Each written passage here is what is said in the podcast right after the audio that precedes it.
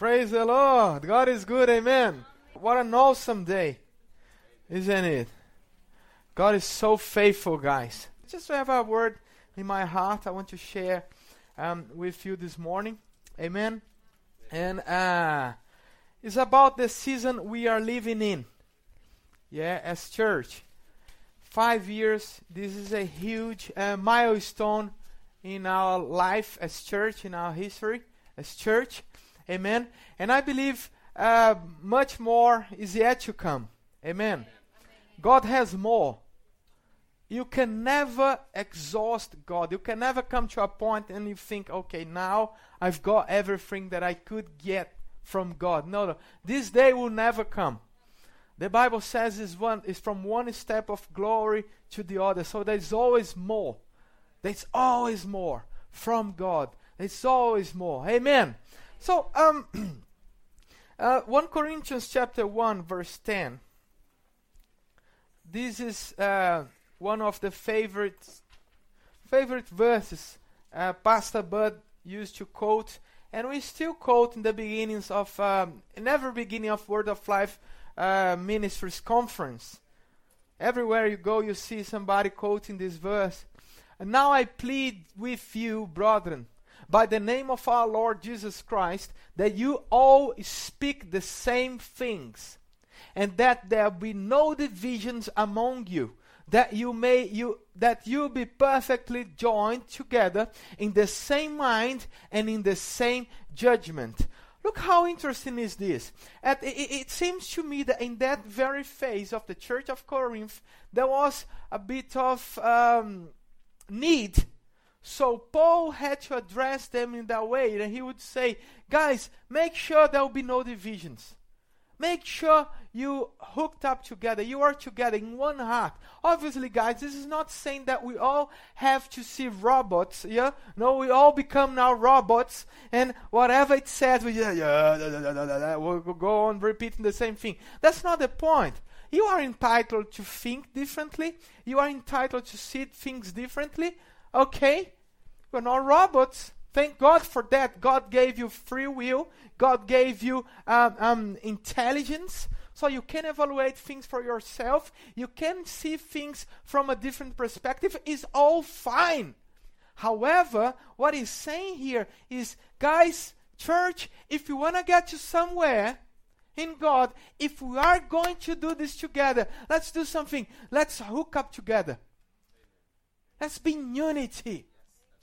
You may not understand everything that's going on. Maybe you're not, uh, uh, maybe you don't agree with everything that's happening. However, if we stick together, understanding that God put people in place to lead us to where we want to be, if we stick together in unity, I can guarantee you we're to get to somewhere amazing. Let's carry on. Verse 11 says, look what it says, verse 11. Next one, for it has been declared to me concerning you, my brethren, by those of close household, that there, there are contentions among you. Verse 12. We're going to read until 17, by the way. Um, now I say this to each of you says, I am of Paul, and I am of Apollos, and I am of Cephas, and I am of Christ. Verse 13, look how interesting. Is it Christ divided? Was Paul crucified for you?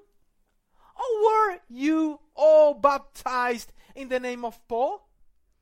Hallelujah. I thank God that I baptized none of you, that's Paul saying, except cra- oh hallelujah. This, this. Crispus and Gaius. Next one. Least anyone should say that I had baptized in my own name. Look next one, 16. Yes, I also baptized the household of Stephanas. Besides, I do not know whether I baptized any other. Now pay attention at verse 17. How interesting it is. For Christ did not send me to baptize. For Christ did not send me to baptize. Now, that's an interesting uh, aspect of the of the of this letter here that sometimes we pass, we read the Bible too quickly and we miss the details. Look what it's saying here. For Christ did not send me to baptize. Now, pay attention. We are talking about Paul here. Paul is talking about himself. Christ did not send me to baptize. So, Paul, the author of more than half of the New Testament, the guy who could boast about himself, saying, I am the man, God using me powerfully, I am the man. Yet this Paul is now saying to the whole church, guys, pay attention here. There is a limit in my calling. Christ did not send me to baptize. So what what what were you sent for, Paul? But to preach the gospel, not with wisdom or words, lest the cross of Christ should be made of no effect. And that's something very important you have to understand in the body of Christ.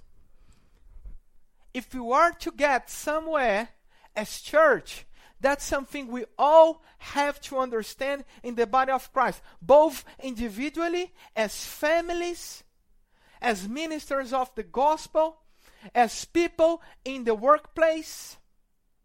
We all have to understand that is something for us to do in Christ, and this something is exactly God's will, God's purpose, God's direction to our lives. As Paul was identifying right now, he was saying, I was not sent to baptize, I was sent to do something else. I was sent to preach the gospel. Oh, it is different. Yeah, it's different, clearly. Now, we have to understand is what's my part in the body of Christ? What should I do? Now, pay attention that I'm not saying that every single person is a minister of the gospel in the fivefold ministries. What I'm saying is you individually were called to do something. I'm not talking about carrying boxes in church either, although we need that one. I'm not talking about I'm not talking about that. I'm talking about you individually hearing sometimes the word or the direction. I was speaking to someone during the week, and this person was saying how God was leading him to go and speak to people and how um, how many amazing experience he had by just obeying God, coming to someone. Nobody knows about that. Very discreet, but yet he would follow the Holy Spirit, talk to someone, and that very word would change that person's life. It is like that. We all have to act in obedience to the Holy Spirit. Sometimes people will approve, sometimes they will not. Sometimes they will look at you and they will think you are misplaced in the body of Christ. But whatever.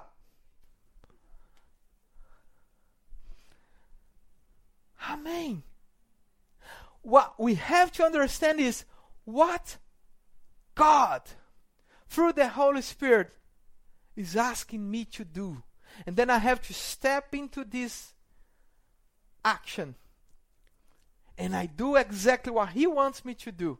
Not what other people want me to do, not what people may think it's the right thing to do. No, no, no. What He wants us to do. There is a place in Christ. Remember, um, Pastor Jordan was talking about finding God's vision for your life. Wow! There is a place, there is a vision. You're not here just so you can live whatever years you're going to live, and then one day we all go to heaven and everything is going to be different. No, this will be a poor life. And that's not the life, that's not the reason why Jesus died in the cross for us. He died in the cross for us so we may reign in life, not in heaven. There will be no need to reign in heaven. Heaven doesn't. Heaven has one king and that is sufficient. There will be no sickness and disease in heaven. There will be no, uh, no, no, no need of finances in heaven. Yet he says we are to reign as kings in life, in here, now. But number one way to understand and to reign in life is to understand your place in Christ. And to get out of the box Get out of that label, Christian labels, which says is like this. If it's not like this, you are wrong. No, this is wrong. This is religion telling us. Maybe God is asking you to do something that is nobody's gonna see, nobody's gonna notice. You are not gonna get famous by doing that, but in heaven, your name is known. Is known because you know the heavens know. The angels know. You are doing exactly what the Lord wants you to do. Hallelujah. Hallelujah. And this is what it's saying here.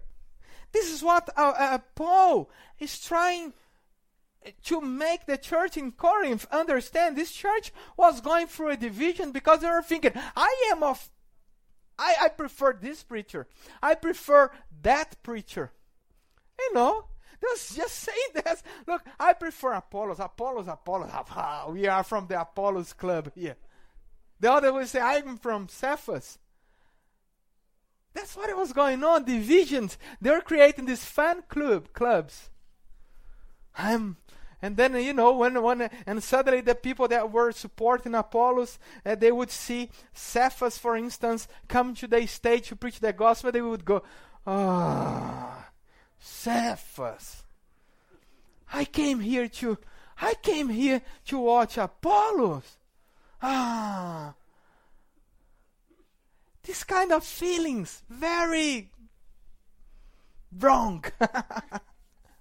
this kind of feelings was spread in the church because they didn't understand one thing. Ephesians chapter 4 verse 11. Ephesians chapter 4 verse 11 We're going to read until 16. They didn't understand that. And the same author, the same um, Paul was saying here, and he himself, who is he? God himself, gave some to be apostles, some prophets, some evangelists, some, and some pastors and teachers. Verse 12 for the uh, for why they did that? Why god set up the church this way? Why the body of christ in terms of ministers is set up this way? For the equipping of the saints. What does that mean? The church the saints we are the saints you are the saints you are the church the righteousness of god amen I'm not a saint, Pastor. I'm not a saint. Not. No, you are. You are the righteousness of God. Amen. Amen. You are holy. Amen. You're blessed. Amen. Hallelujah. So it's talking about you. For that, but we have to be equipped for the equipping of the saints, for the work of the ministry. That's the reason why you have fivefold ministries: pastor, apostle, uh, uh, evangelist, which more teacher, prophet. That's the reason why. For the equipping of the saints, number one. For the work of the ministry, number two. For the edifying of the body of Christ. We have to be edified. And what is going to edify us? What is going to build us into the wonderful building God intended us to be? The body of Christ, the, the, the fivefold ministries. For the equipping of the saints for the word, hallelujah, of ministry. For the edifying of the body of Christ. 13, please till we all come to what? Interesting. So there is a desire in heaven that we all come to the unity in faith and of the knowledge of the Son of God. Now, when I think about this, this half verse here, I think about God's desire. God wants every man to be saved and to come to what? The knowledge of the truth. And now the Bible is saying how? Through the fivefold ministry, till we come to the unity of faith and the knowledge of the Son of God, to a perfect man, to the measure of the stature of the fullness of Christ. Next one, 14. That we should no longer be children. Woo! Hallelujah! that we should no longer be children. How does children behave? tossed to and fro and carried about with every wind of doctrine by the trickery of man and the cunning craftiness of deceitful plotting. Look at that. This is children behavior. One day is happy, the other day is depressed. One day is believing with all their strength, the other day, oh my God, what am I'm gonna do now? I'm gonna kill myself. It's wavering, wavering, wavering.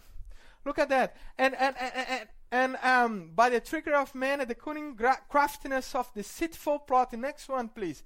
But speaking the truth in love may grow up in all things into him who is the head, Christ. Next one, please. From whom the whole, the whole body, joined and knit together. See, that's God's desire the whole body, joined and knit together by what every joint supplies. So every joint in the body of Christ has a supply. All of us, all of us.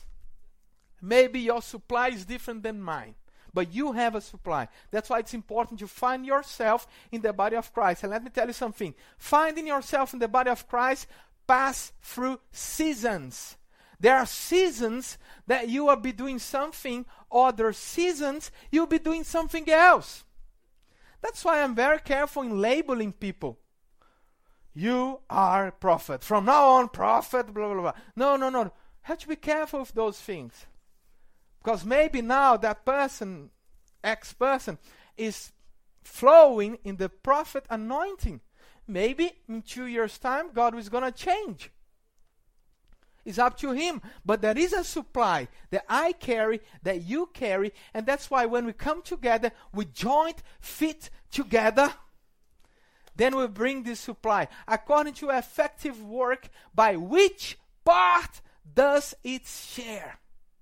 So all of us together, all of us together, causes growth of the body for the edifying of itself in love. Look at these guys. We want our church to grow. I believe this five next five years will bring massive growth to our church.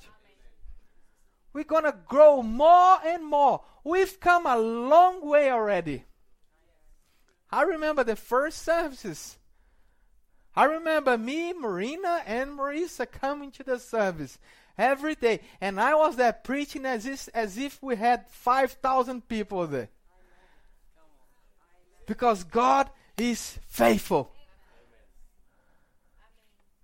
That's what we are doing.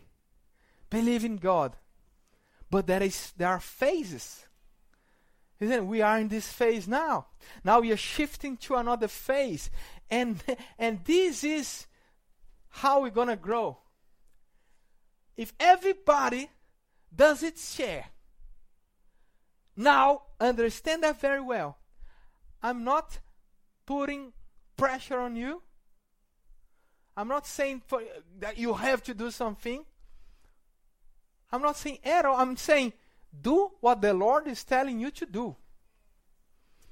I don't know what the Lord is telling you to do. If I knew, I would speak to you about it. Sometimes I do, and I go to people and speak to them. But only you knows what the Lord, and nobody has the right to put pressure on you saying you have to do this, you have to do that, because maybe we are doing exactly what the Lord is telling you to do. But what I'm saying you is you have to be responsible enough with whatever the Lord is telling you to do, and you have to share every, but look, by the effective working by which every part does its share. So if I do my share, I can be sure that I'm contributing to the growth of the body for the edifying of itself in love. So we are doing that. Amen. Now I'm going to close with this Bible verse here. 1 Corinthians chapter 3 verse 5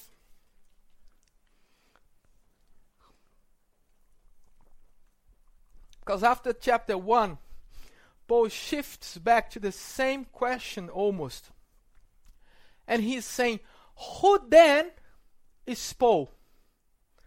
And who is Apollos? but ministers, ministers through whom you believed, as the Lord gave to each one. Guys, look how amazing is this. Picture that.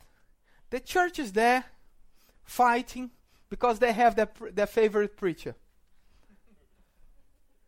They have their clubs. It's divided. We're talking about real church here. The church at Corinth. I'm not saying our church is like that. Amen. Hopefully not. But anyway, that's the church in Corinth. They were there fighting about these things. And then I, I, we have just seen Paul addressing another church, the church in Ephesus, and he was talking about the ministers. And basically, he was saying, guys, I don't have to try being someone else that I was not called to be. Because God is the one who set people, who appoints people. God is the one who lifts up people. Look at that. But who is then Paul and Apollos? But ministers through whom you believed, as the Lord gives to each one of us. So the Lord lift up ministers. The Lord lift up people. The Lord raise people to minister. Isn't it what he's saying there? Amen. And now we understood what is an apostle, what is a pastor, what is a teacher, what is a prophet. It's all different. And it's all working together. Working together for the growth of the body, for the defining of the church, to make us, the church, grow. We need the prophet. We need the teacher. We need the pastor. We need the apostle. What's the other one? We need the evangelist so we can grow. And verse 6 says, I planted, Apollos watered, but God gave the increase. Let's carry on reading until 16, please. So, Neither he who plants is anything, nor he who waters. Isn't it interesting?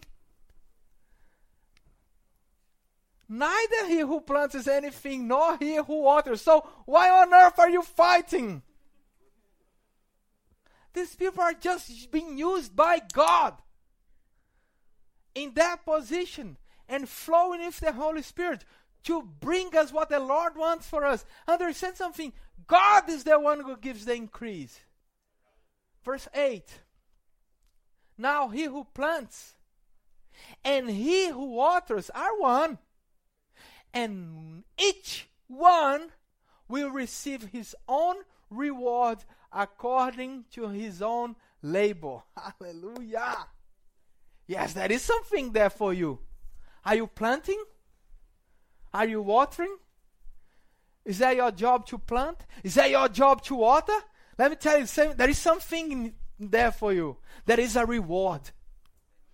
If you are faithful in planting, if you are faithful in watering, there is a reward for you. It says here, but uh, each one will receive his own reward according to his own labor. Verse 9. For we are God's fellow workers. You are God's field and you are God's building. Next one. According to the grace of God, which was given to me as a wise, master builder, I have laid the foundation, and another builds on it. Hallelujah! But let each, each one take heed how he builds on it. 11, please. For no other foundation can be laid than that which is laid, which is Jesus Christ. The foundation is Jesus Christ. The, the foundation is not the name of a man. The foundation is not man's doctrine. The foundation is not religion. There is one foundation in this church Jesus Christ. Jesus Christ. Hallelujah. Why is that important?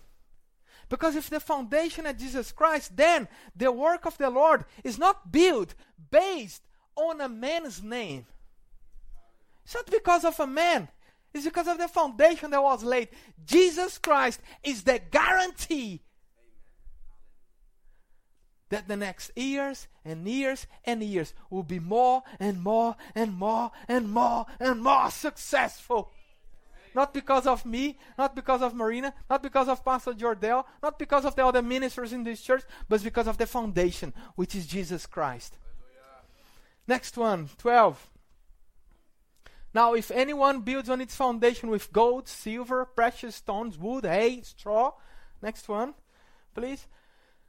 Each one works will be become clear, for the day will declare it, because it will be revealed by fire, and the fire will test each one's work and of uh, what sort is it.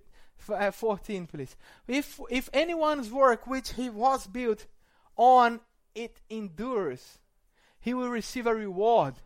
15. If anyone's work is burned, he will suffer loss, but he himself will be saved, yet so as though as through fire. Next one.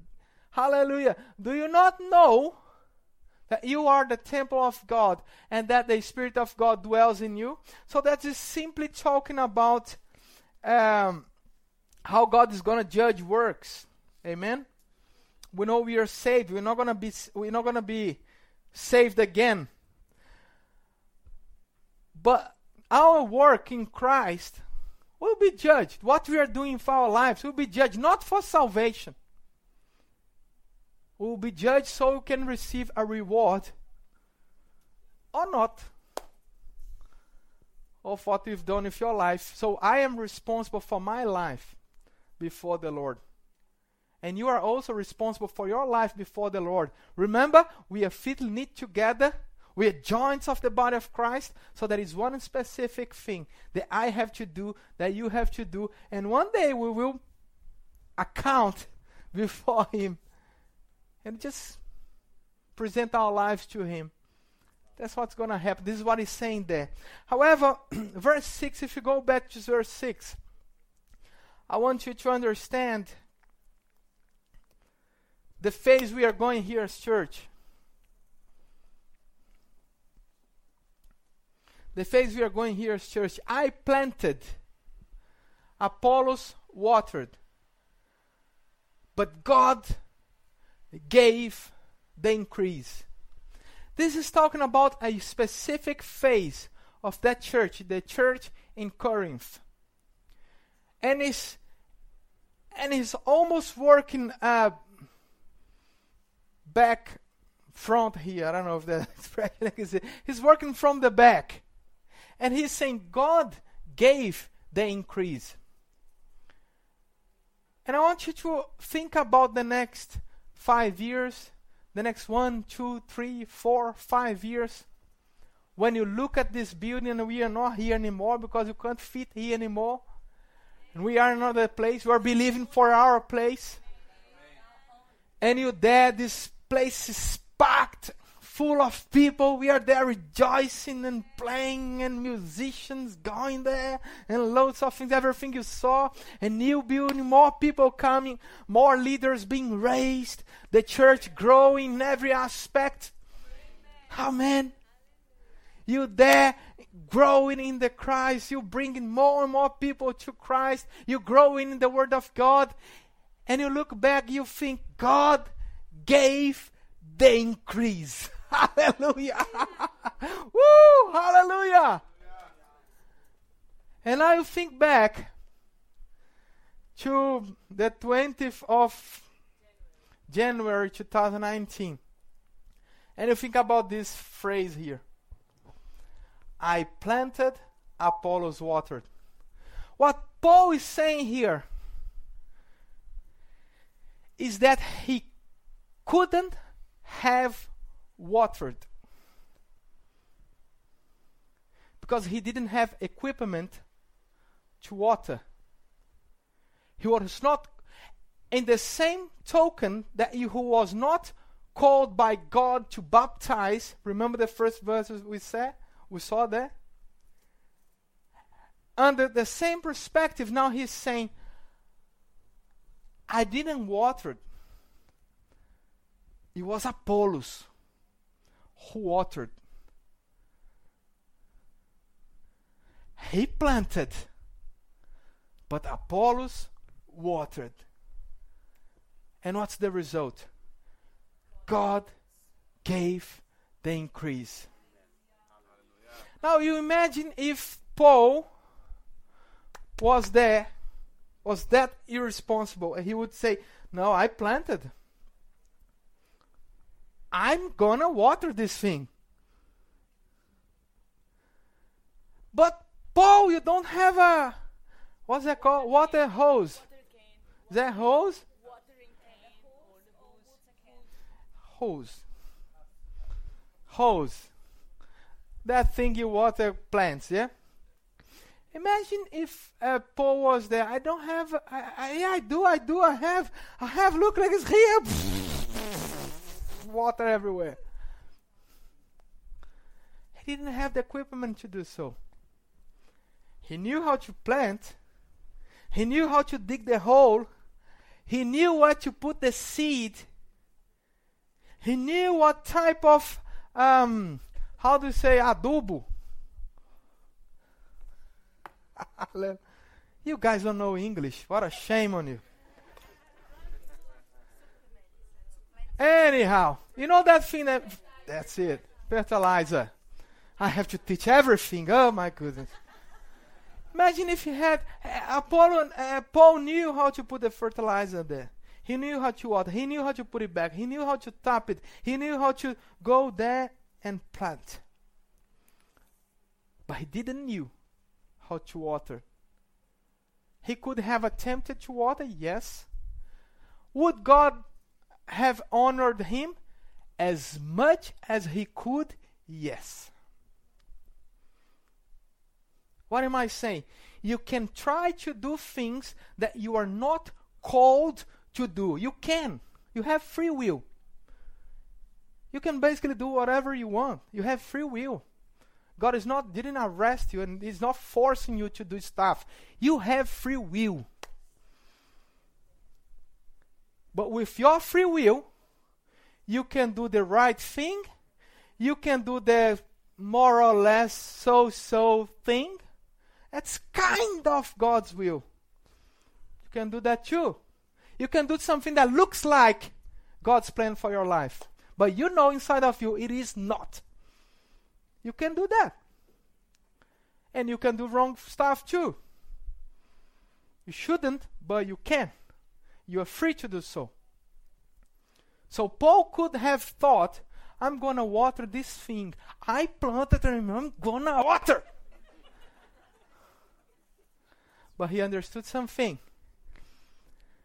It was not his call. It was not his calling. He didn't have the equipment to do so. He knew that God was shifting him to something else. And that's not wrong. It's just understanding and discerning God's vision and being responsible with the one who is willing to give increase. He's there. I'm going to give increase and he's just waiting for the right tools to be in place. Hallelujah. That reflects what are we living now? As I said, as I mentioned six months ago, me and Marina, we planted this church. We were here, day in, day out, nobody almost was there. Jadina was here as well. and some people was here as well in the very beginning. But we are here planting, doing what we were called to do. And I didn't feel the burden. It was not heavy. That was that is grace for us to do this. Some people, I don't, I'm not saying I'm better than anyone else, but some people if you try to do what we did without grace, we would be dead by now. Yet we all did it together. We planted. And six months ago, I was um, going to preach at, on Sunday a Word of uh, Word of Life conference we had downstairs six months ago, more or less. And the Lord told me, I have already talked to Jordell, Pastor Jordell. I had already shared with him what the Lord was telling me. And I was basically going to tell, uh, uh, talking to him, and I said, some, before the conference, said, I think God has called you to water this church. And that was so strong in my heart. I remember, I mean, and we would go to to to the prayer meetings, encounter nights. I would cry like a kid in those encounter nights sometimes. I would, ah, and the Lord was showing me Pastor Jordell watering, watering, and watering the seed. And I would at, the, at first, I'm telling you, it was not easy. Because this seed is our baby. We saw it growing. We saw it putting the, the first petal. And we saw this thing little, little. I went, coochie, coochie, coochie, coochie. Hello.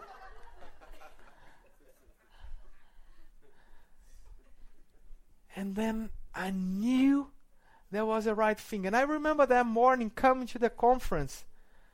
I haven't planned anything with him, with Pastor Tiago, with anybody. I haven't planned at all, but that was so strong. And Good was here, part of the directors were here, and I knew that was the right thing to do.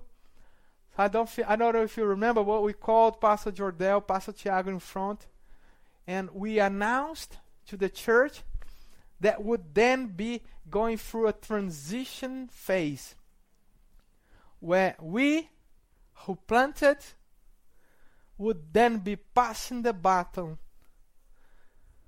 to Pastor Jordell, who will then water this church.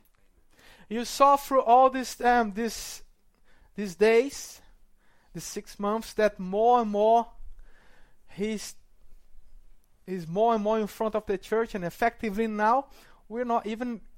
We, I'm more traveling than anything. and that was all part of the plan. Because this day, today, we as now, I'm not talking to uh, to you as pastor of Word of Life Church London anymore. I'm talking about me and Marina. Actually, we're talking about the supervisors of Word of Life ministries in Europe. North Africa, and Middle East. The minister, the ministry recognized that it is now time for Word of Life Church in London to be officially pastored by Pastor Jordell, who will water this church, who will water this seed, who will take us to the next level where we need to be. And that's God. God is leading us. God is dealing us. God is putting us to the next level here. And it is necessary because God wants to give the increase. I don't have water cans in my hand. I can't do that. I can plant, Maybe God would call me to do so. I don't know. If I knew, I would be telling you right now. But I don't know.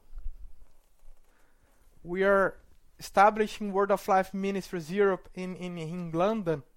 And we start in that phase now, which basically works and oversee every church in Europe, and North Africa and Middle East. That's what that's our job now. But that's our church. And that's where we'll be coming and congregating together. So you're gonna see us, me and Marina here, the boys. Yeah, you're not gonna get rid of us that easy. But I want you to understand and I want you to honor, I want to respect God's choice for this church. Amen. And there is an anointing in his life. There is an ano- when I first met Pastor Jordell, I had no idea God was bringing him in. And it was like the, the second day he came to church, he was already carrying the boxes. I said, That's it.